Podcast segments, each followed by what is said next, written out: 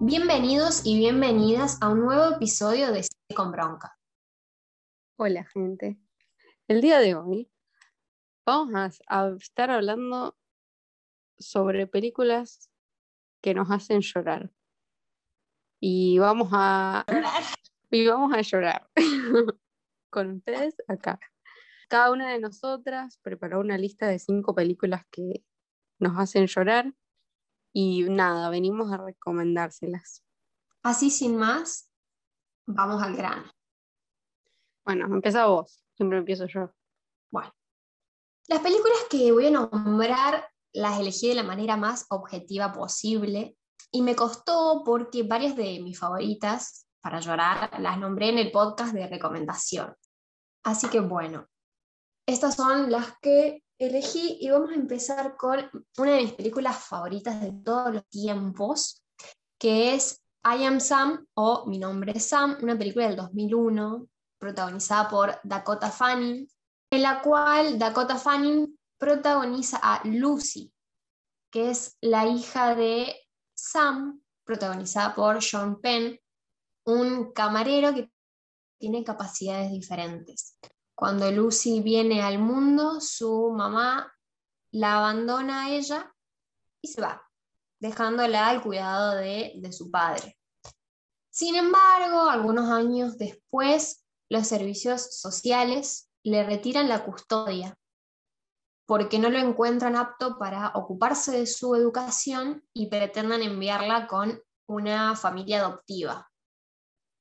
Al verse solo y sin muchos recursos, Sam va a hacer lo imposible para recuperar la custodia de su hija. Acá es donde entra el personaje de Rita Harrison, protagonizada por Michelle Pfeiffer, es una prestigiosa abogada. Acepta defender eh, el caso de manera gratuita y poco a poco va a empezar a dejar atrás los prejuicios, descubriendo la fuerza que tiene Sam y el amor que lo va a llevar a hacer lo imposible para volver a estar con su hija. Bueno, es una película para llorar desde que empieza hasta que termina. Es muy emotiva y no tengo nada más para decir. Es emotiva y para llorar. Fin. Pues no, yo no la, no la vi a la película, pero creo, si no me equivoco, corregime.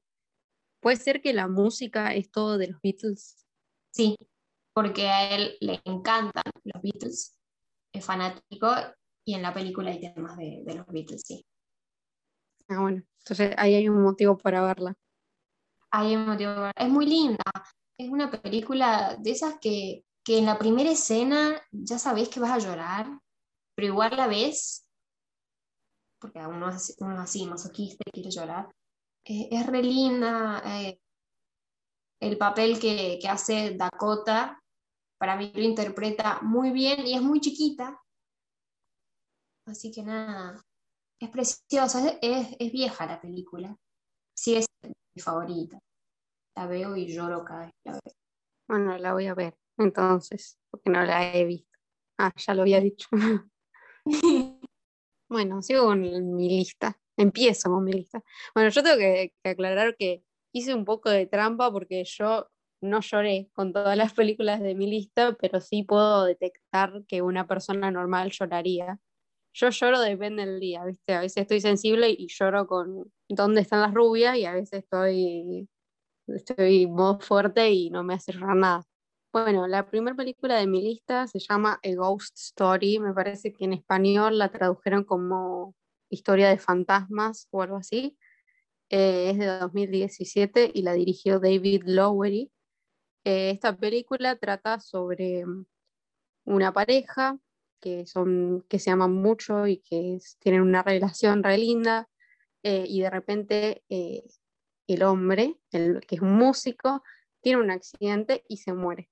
Y a partir de este momento, él vuelve a modo de fantasma, pero es, es un fantasma como el que vos, como el que vos dibujás cuando te dicen dibujó un fantasma, es, es él con una sábana y dos agujeros en los ojos.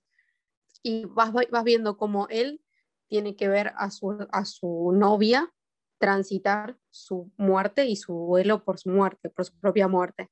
Y es una película muy hermosa. Eh, no sé si es como precisamente sí para llorar, pero sí es medio que te hace reflexionar sobre muchos temas como la pérdida, como la finitud del ser. Y aparte estéticamente, visualmente, es muy hermosa. Está en cuatro tercios y tiene como los bordecitos redondeados obviamente esto tiene una razón de ser porque es como que como, como hasta claustrofóbico que sea así durante toda la película. Y mm, nada, la recomiendo mucho. Eh, es muy hermosa, no se van a arrepentir. Véanla, por favor. ¿La viste, Kiki? No, no la vi. Pero, te va a gustar. Sí, te va a gustar mucho. Conociéndote. bueno, la segunda película de mi lista es Lion, Un camino a casa, del 2016. Narra em, la historia de un niño que se llama Saru, que es de la India y que a los cinco años se pierde en un tren en donde pasa eh, un par de días, termina muy lejos de su casa y tras un largo recorrido acaba siendo adoptado por una pareja australiana. La madre eh, adoptiva está protagonizada por Nicole Kidman. Y a los 25 años él empieza a tener unos recuerdos y quiere encontrar a su familia biológica. Entonces vemos el recorrido de eh, todo lo que él hace y cómo investiga y a través de los recuerdos puede llegar a esta búsqueda, que no vamos a decir más, Nada, me parece una película muy emocionante la manera en la que muestra las secuencias, recuerdos que, que él tiene y también de la vida que formó con su nueva familia. Van a llorar bastante si son igual de sensibles que yo. Em, así que nada, la recomiendo, es una película muy linda, dura bastante, dura como dos horas me parece, pero bueno, vale la pena. No sé si vos la viste, Viola. No, no la vi, como que me parece que va a ser lo mismo que en el podcast de las recomendaciones, que ninguna vio la película que recomienda a las otras, pero bueno, no sirve, no sirve para... Em, bueno, sigo.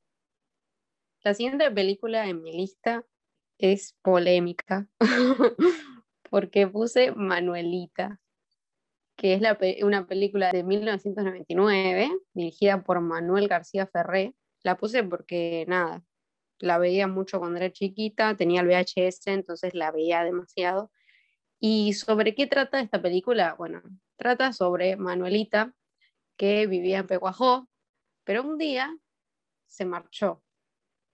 Y nadie supo bien por qué a París ella se fue. bueno, literalmente la película está basada en la canción, todo lo que pasa, todo lo que relata la canción pasa en la película, pero bueno, con esa primera estrofa ya medio que te resume todo. Y esta película sí me hizo llorar, me hacía llorar cuando era chiquita y yo creo que si la veo ahora me haría llorar porque, porque me, me pondría nostálgica. Y me hace llorar particularmente por una escena, que es la escena cuando Manuelita se va. Manuelita se va sola en un globo aerostático y es tipo momento videoclip, Manuelita volando en el globo aerostático sola y suena una canción tristísima que no, me acuerdo cómo se llama, pero me la tararearía, pero ya me parece que no da. Eh, y nada, y hay tormenta y, ves a Manuelita sola, inocente, yéndose a, un lugar en donde la van a traicionar y es muy triste. Mírenla. ¿La viste? ¿Vos? Esa sí la vi, desbloqueaste recuerdos, es muy hermosa. Así que la persona que no la vio termina de escuchar este podcast y se va a ver Manuelita. Por favor. Bueno, la tercera película en mi lista es La decisión más difícil del 2009. Cuenta la historia de una familia en donde los padres están protagonizados por Cameron Díaz y Jason Patrick. Tienen dos hijos, un varón y una nena, y a la nena a los dos años le diagnostican leucemia. Claramente eh, la vida de, de, esa familia cambia y la única esperanza es concebir a otro bebé y que termine siendo hermana donante. Esta bebé que nace está protagonizada por Abigail Breslin y prácticamente vino al mundo para salvar a su hermana. Hasta que eh, llega un momento en el que ella, a los 11 años, quiere emanciparse de su familia para empezar a tomar sus propias decisiones, para vivir su vida y para decidir sobre su propio cuerpo. Es una película para llorar todo el tiempo, que tiene un montón de enseñanzas. La verdad que es muy linda. Nada más. Es como que no hay mucho más para decir, ¿no? Es como linda y punto para llorar, fin. Tampoco la vi. Eh, es como que hay películas que están hechas exclusivamente para hacerte llorar y todo lo que pasa es un golpe bajo y yo no la paso tan bien viendo esas películas, pero voy a verla también. Sí, es linda. Además, lo, lindo de esta peli es la relación que tiene eh, Anne con su hermana Kate, que es la que tiene leucemia. Y bueno, te muestra todo desde distintos puntos de vista, cómo uno también lo, interpreta y, realmente te llega. Yo creo que bueno, en estos casos, como decís vos, hay películas que están diseñadas para hacerte llorar. Y bueno, esta película es una de ellas. Claro. La siguiente en mi lista también es de esas películas. Muchos la deben conocer. Se llama Manchester by the Sea. Es una película de 2016 que dirigió Kenneth Lonergan, o como sea que se pronuncie, y trata sobre un hombre muy solitario que se encarga de mantener edificios al cual se le muere el hermano y se ve obligado a volver a su pueblo natal porque se tienen que, básicamente queda a cargo de, su sobrina. Y bueno, em, volviendo a este pueblo, se, se tiene que topar con su pasado que estuvo evadiendo por tanto tiempo, ¿no? El actor es, Casey Affleck y es el mismo de Ghost Story. Yo no sabía, me di cuenta, me di cuenta haciendo esto. Y bueno, es es un hombre que el personaje está muy deprimido y está muy solo por cosas que le pasaron en su pasado, que son que es una tragedia terrible que no voy a spoilear, pero yo no lloré con la película nuevamente, pero es triste desde que empieza hasta que termina, no tiene una escena feliz. Y para mí lo que hace que con medio que te acostumbra al ritmo de la película es esto, que la película se mantiene triste todo el tiempo. Ese es el ritmo de la película y esa es la forma en la que, en la que está hecha la película. Sí tiene como golpes bajos que te pueden hacer llorar, o sea, mucho. O sea, es que la película es un golpe bajo en sí mismo. Y nada, es muy hermosa. Recomiendo fuertemente. No la vi tampoco. Sé cuál es, pero hasta ahí nomás. Y bueno, si decís que es triste desde que empieza hasta que termina, la voy a ver claramente. Y la vas a disfrutar, o sea, dentro de lo que te permite disfrutar una película de esa índole. Bien. La cuarta película de mi lista es The Father, del 2020, protagonizada por Anthony Hopkins. Esta película narra la historia de eh, un hombre de 80 años, terco, decidido a, vivir solo y que rechaza la ayuda de todos y de las cuidadoras que su hija, Ain, protagonizada por Olivia Colman, intenta contratar para que la ayuden a ella y lo ayuden a él. Ella está desesperada porque ya no, puede visitarlo a, diario y se da cuenta también esto de que la mente de, su papá empieza a fallar, se desconecta cada vez más de la realidad y se hace un poco difícil de, manejar. Vemos a Anthony Hopkins en, en este papel que te llega desde el primer momento, es una situación muy triste, pero que también de, de realidad actúa realmente excepcional. Eh, a mí me llegó al, alma esta película. Lo ves perdido porque no, no, se hace preguntas que para él no tiene respuestas e, intenta desesperadamente averiguar qué es lo que está pasando y la película es un, poco un, laberinto entre flashbacks y distorsiones que él tiene de la realidad por esto de, del Alzheimer. Así que nada, la verdad que es una película muy linda, es muy triste, pero vale la pena verla. Las, las actuaciones, como dije, son imperdibles. Bueno, es, em, seguramente bastante la, hayan visto, fue la que se habló bastante este año, ganadora de, de, un Oscar, si no me equivoco, Anthony Hopkins por su actuación. Así que vale la pena. Es de esas películas que te conectan desde el primer momento y que un poco te marías con el personaje. Eso, eso es lo que, lo que está bueno y te permite como focalizarte un poco más en la historia y prestarle atención todo el tiempo. Así que nada, esa es mi, recomendación. No sé si la viste.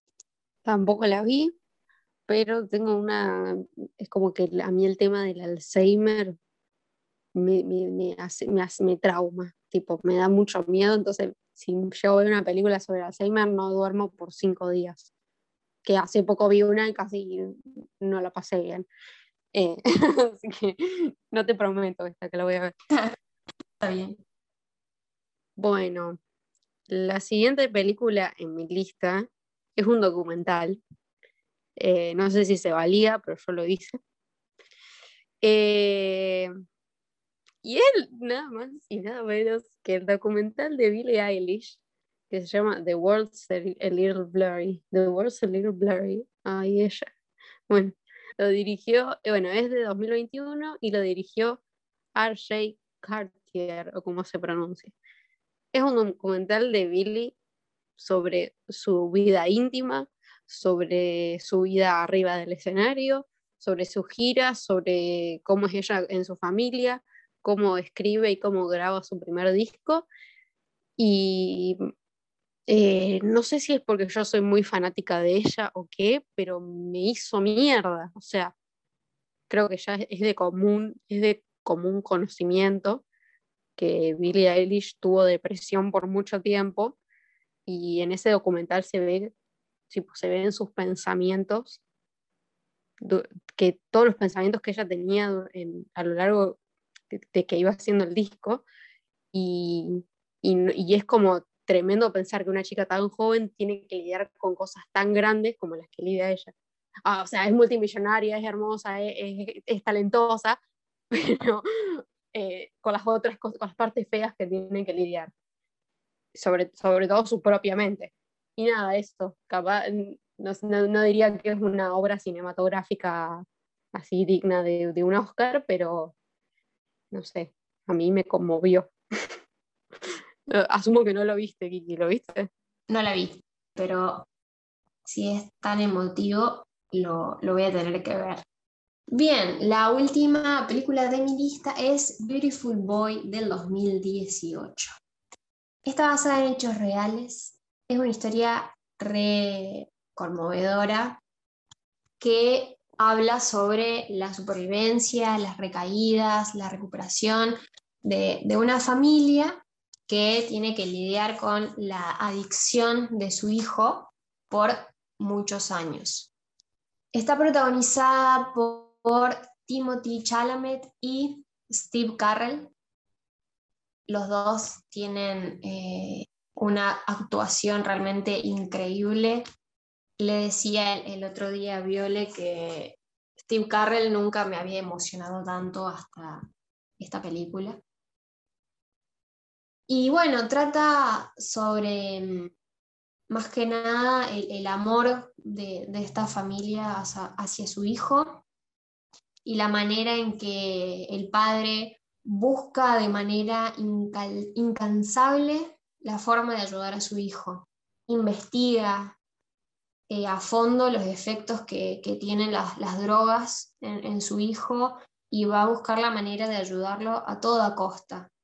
La película es todo un, un recorrido de, esta situación en donde vamos a ver momentos muy, muy emotivos, muy fuertes entre, entre ellos dos y entre su relación.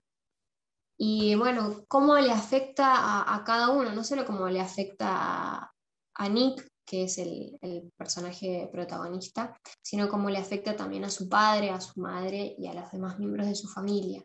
La verdad que mm, la vi hace poco, no, le tenía mucha fe, pero me transmitió un montón em, y bueno, está basada en, hechos reales, que cuando después termina la película y te cuentan qué le pasó al, digamos, ¿cómo se dice? A la persona real, más es como que lagrimita. Está bien.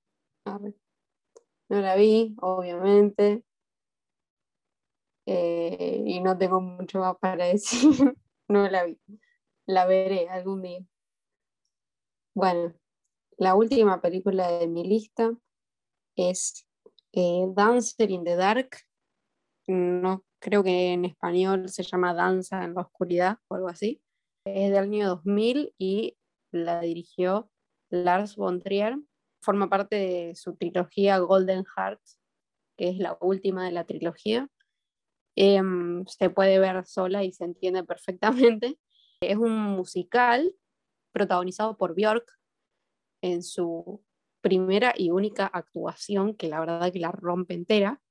Y bueno, esta película trata sobre Selma, o sea, Björk, una mujer que es una inmigrante checa que tiene un hijo y que está trabajando en una fábrica de su pueblo eh, de Estados Unidos porque tiene que juntar plata para pagarle una operación de ceguera a su hijo. Y aparte de todo esto, ella tiene una pasión que son los musicales, los musicales clásicos, porque como que sostiene que es como su escape a la realidad y que todos los musicales, la vida siempre es feliz lo que también está pasando, que esto no es spoiler, aclaro, es que ella también se está quedando ciega. Y nada, es una película que te parte al medio, es muy triste, es muy oscura y es también, o sea, visualmente, para el espectador promedio se ve muy como rara, es como disruptiva.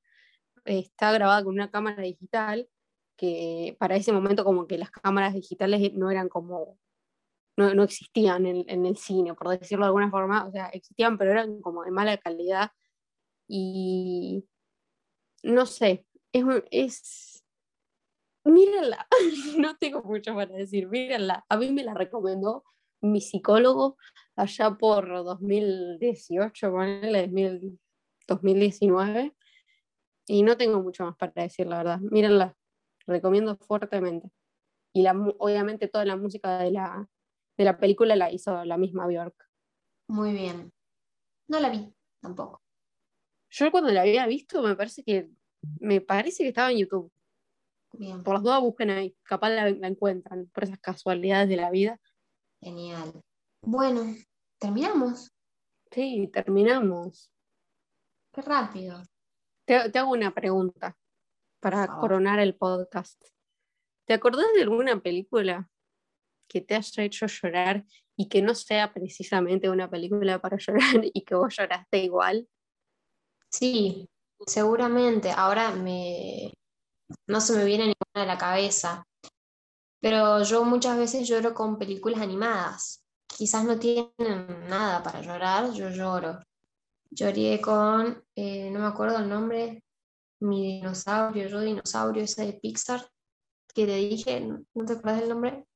Algo del, gran dinosaurio, una cosa así. Ah, un gran dinosaurio creo que es esa, em, que la vi en su momento cuando hicimos el podcast de em, la teoría de Pixar y lloré, lloré bastante. Era emotiva, pero no sé si como para llorar, bueno, yo en esa lloré. ¿Vos? ¿Con, con cuál has llorado? Eh, a mí me pasa a veces que lloro cuando una película es como perfecta, tipo es demasiado buena, eso me hace llorar. Por ejemplo, lloré con el final de, bueno, quizás no es tan raro, pero lloré con el final de El Cisne Negro, Black Swan. Como que dije, no puede ser. Tipo, no puedo creer que acabo de ver esta película y que termina así. Y también me pasa que lloré eh, en el cine viendo Once Upon a Time in Hollywood, la última de Tarantino, y lloré diciendo, amo a Tarantino, no puedo creer lo que hizo. Eh, o sea, lloré como de, admiración, como de amor al cine, tipo, no sé. Eh, eso, no se me ocurre así decirte lloré con una comedia, pero capaz alguna debe haber por ahí. Pero no, creo que no. Claro, lloraste más bien por, por emoción. Claro, sí, sí, sí. Pues sí, porque a veces no, no solo se llora porque una película es triste y desgarradora. O sea, yo eh, ponerle por emoción lloré con Big Fish. Me acuerdo. De, porque era emocionante lo que pasaba, porque era lindo lo que pasaba. Sí. Eso tienen también, es como que tenés películas que tienen historias súper tristes y desgarradoras y que te liquidan de tanto llorar y después tenés esas películas que son emocionantes, que te sacan una lagrimita, pero en el buen sentido, digamos. Claro. Bueno, hasta acá llegamos, me parece. Sí, no queda más nada. Queda más nada.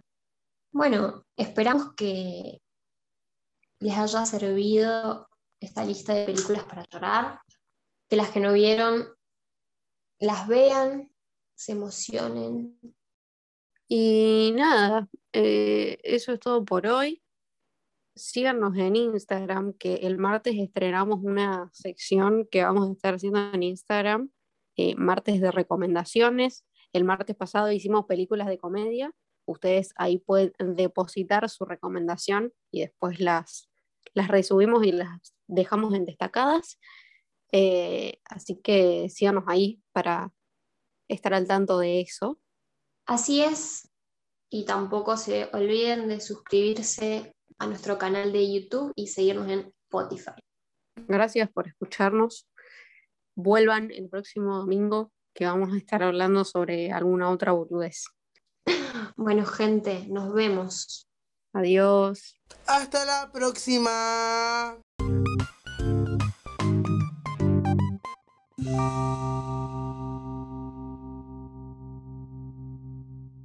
Tengo la gata acá que me está llorando, me está desconcentrando. Me Te quiere hablar, te extraña.